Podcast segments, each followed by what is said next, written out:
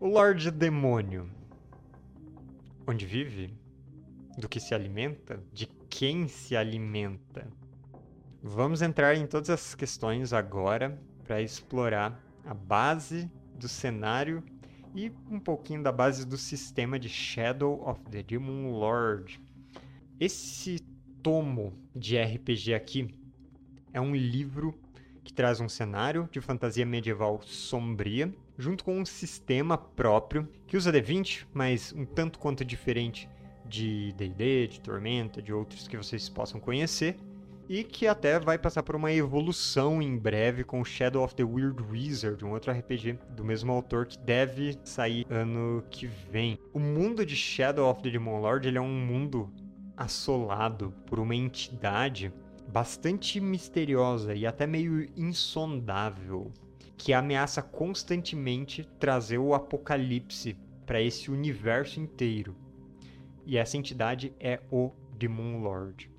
Ela não é uma entidade contra a qual se possa lutar, simplesmente atrasar e torcer para não aparecer.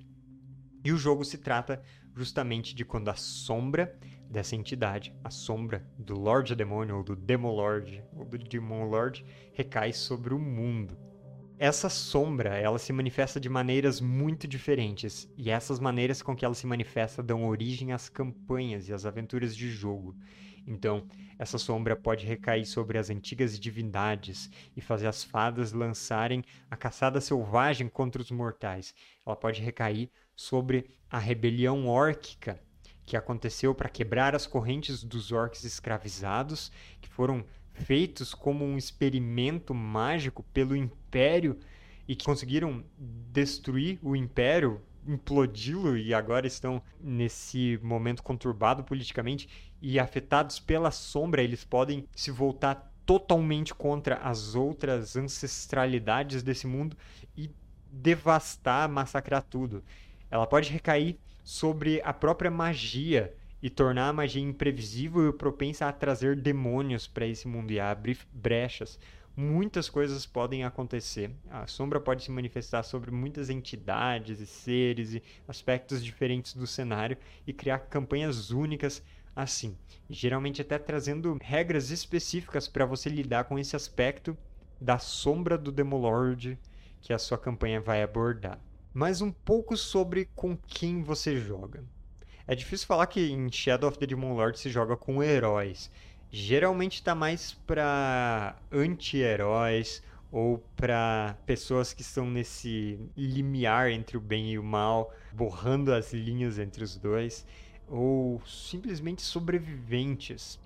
Mas de qualquer forma, pessoas que estão ali tentando lidar com a sombra que recaiu sobre o mundo. O jogo divide as personagens em ancestralidades, são as raças jogáveis, e também as trilhas. Uh, trilhas, elas são divididas em vários patamares. Temos trilhas de aprendiz, depois vem a trilha de especialista, os experts, e por último as trilhas de mestre.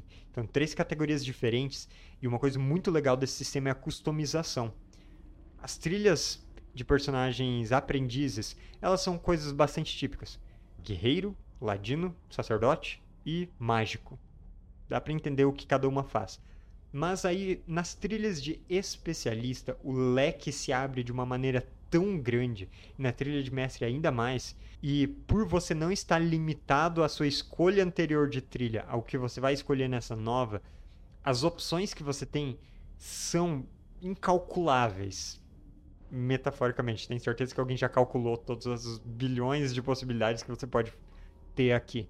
Mas você tem muitas, muitas opções para fazer e personalizar seu personagem. Você pode fazer qualquer combinação de fazer um personagem talvez meio religioso no começo e depois ele pega algo combativo e por fim algo que está relacionado com outros aspectos do jogo, talvez de descobertas, mas só focando em magias, ou você pega uma trilha bizarra do tipo você focar na licantropia da ancestralidade do seu personagem e depois você pegar algo de trapaceiro e alquimista e sabe, tem muitas opções e muitos suplementos desse jogo. Mas o que a gente tem de opções básicas do jogo e até usando isso como uma abertura para a gente falar um pouquinho da lore desse cenário. No mundo de Earth, que se escreve com U, e no continente de Hu, onde o jogo principal se passa, nós temos um antigo império que dominou essa região sobre as ruínas do reino do rei bruxo do passado distante. Esse império, ele meio que dominava de norte a sul esse continente, exceto por algumas áreas muito selvagens onde as pessoas não deixavam se dominar, na extensão desértica do norte ou na vastidão gélida do sul. Fora isso, esse continente era dominado por esse império. Mas esse império, bastante cruel e dominador, é, implacável e completamente uh, alheio a qualquer moral na hora de dominar o restante, ele criou a sua própria queda. Então, esse império criou os orcs, usou eles para trabalhos forçados, eles tinham uma dominação mágica, mas a partir de quando esse essa dominação caiu, os orcs fizeram uma rebelião. Isso destroçou o império, fragmentou o mapa e deixou o cenário em um período de incerteza muito grande.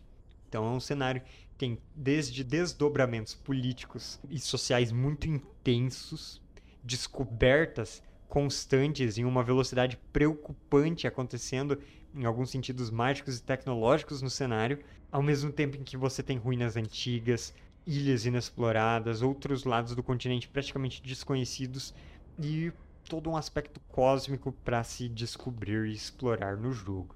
Humanos são a ancestralidade mais comum. Em meio aos humanos existem halflings. É curioso que eles não estão no livro básico, mas eles são uma ancestralidade principal, bastante presente no cenário. E existem outras pessoas que convivem com os humanos. Às vezes sabendo, às vezes não, os humanos convivem com changelings, seres criados pelas fadas para substituírem as crianças roubadas e que por muito tempo não sabem que são essas crianças roubadas até que passam por uma transformação e descobrem que podem roubar a identidade das outras pessoas. Mas assim como todas as fadas, eles têm uma vulnerabilidade ao ferro.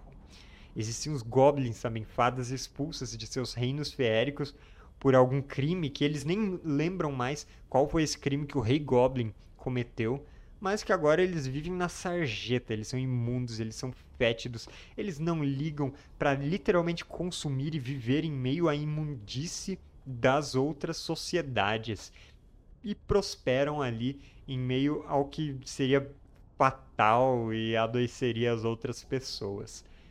Existem os orcs, como eu disse, um povo modificado, transformado e torturado magicamente para ser resiliente, forte, bruto em vários sentidos e criado justamente para serem escravizados pelos humanos, mas que agora são um povo livre e, olha, a represália que eles estão lançando sobre seus antigos captores é algo temível. Existem ainda os autômatos, e os autômatos são um dos lados mais interessantes do cenário. São seres feitos de engrenagens, metal, correias e um pouco de magia, construídos em forma humanoide ou não, alguns são construídos em outras formas, e que precisam receber uma corda, sabe? Você tem que girar uma chave neles para dar corda e eles ficam funcionando por um bom tempo. E nisso eles podem trabalhar em locais inóspitos, eles podem travar batalhas que outras pessoas não estão dispostas a travar, e eles são construídos com esse propósito em mente. E não tem, curiosamente, nada que limite eles ao papel que eles foram criados para fazer mas como eles são muito recentes, eles muitas vezes não têm noção de que eles podem fazer algo além do que eles foram criados para fazer.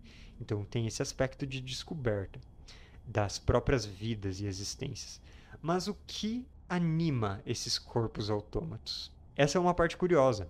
Na cosmologia do cenário existe um certo purgatório, um submundo e um inferno. E no inferno e nesse purgatório as almas humanoides vão parar e elas são puxadas de lá, roubadas de lá e colocadas dentro de corpos autômatos para animá-los, já sem suas memórias, sem características de vida.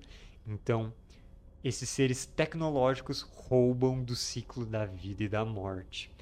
E ainda tem os anões de raça jogável no livro básico, que eles também têm uma história aprofundada em outros suplementos do cenário que é interessantíssimo, mas no livro básico o que é trazido é que eles são seres obcecados com riquezas, eles vivem em suas cavernas e fortalezas e minas, e eles também têm um ódio profundo, é uma característica mecânica do jogo, esse ódio que eles têm de alguma ancestralidade. A magia do sistema também funciona de um jeito bastante legal. Ela é dividida em várias tradições. Você vai descobrindo magias de vários níveis, de 0 a 5 no livro básico. Tem magias divididas em conjurações específicas de cada magia. Então, bem diferente de, daqueles pontos de mana que alguns sistemas trazem, ou de círculos de magia que o D&D traz, esse sistema ele tem as magias divididas em conjurações de cada magia que você conhece. Então, se você conhece ali uma magia de seta de fogo, outra magia de uma ilusão e outra magia de armadura mágica, cada magia tem o seu número de conjurações específicos. Então, depois que você gastar todas as armaduras mágicas, você ainda vai ter suas conjurações específicas daquela aquele raio de fogo, seta de fogo, algo assim. Mas as jogadas básicas do sistema, você que está descobrindo o sistema agora, como que elas funcionam? Basicamente, um D20 mais ou menos alguns D6. É isso que temos para o sistema. A jogada básica usa dados de 20 lados, você vai jogar um desses dados, quanto maior você tirar, melhor. E quando você tiver alguma vantagem, alguma situação que te dá um bônus na jogada, você vai rolar um ou mais D6 no que é chamado de uma dádiva. E aí você vai ficar com o melhor D6 que você rolar. E aí você soma esse D6 na sua jogada de D20. E quando você tiver alguma coisa prejudicial, você tem uma perdição. Você rola um D6 e fica com o que você rolar de pior. E dádivas e perdições se anulam. Então, às vezes, nas jogadas você tem muitas coisas para considerar de boas e de ruins, mas você acaba ficando com, por exemplo, só uma dádiva no fim das contas, rola um D6, soma aquilo, e isso vai interferir no seu resultado. Essa é a mecânica básica. Aí você tem pontos de saúde, que você vai contando o dano até atingir a sua saúde, em vez de subtraindo seus pontos de vida. É um aspecto interessante do jogo. E basicamente as outras mecânicas desse sistema giram em torno disso tudo. E tem dois outros medidores importantes para esse jogo. Como ele é um jogo de fantasia sombria, muitas vezes com um pezinho no horror, personagens vão acumulando insanidade com o tempo. Tem isso para considerar também, não é só dano físico, mental importa. E tem a corrupção. A corrupção da alma, do espírito do personagem, que conforme você faz atos ruins, conforme você aprende magia negra e outras coisas acontecem com o personagem, você vai acumulando corrupção e a corrupção ela não sai. Diferente da, do dano, diferente da insanidade, a corrupção ela é permanente. E é uma mácula que pode até mesmo trazer as forças infernais sobre o personagem. Então, num cenário onde tudo é feito para te matar, onde as pessoas às vezes são piores do que os monstros e onde as próprias personagens são constituídas de um jeito que favorece elas seguirem o mau caminho, digamos assim. É claro que a sombra do Lorde Demônio paira até mesmo sobre as personagens. E ele é um cenário bastante desesperançoso na lógica dele. A ideia, em geral, é que as aventuras serão lutar contra o inevitável. Você luta para atrasar o apocalipse que algum dia vai vir. Mas nas aventuras, os personagens, pelo menos sendo elas heroínas, sendo anti-heróis, ou sendo até mesmo vilões e vilãs que estão lutando junto com os heróis contra algo ainda pior.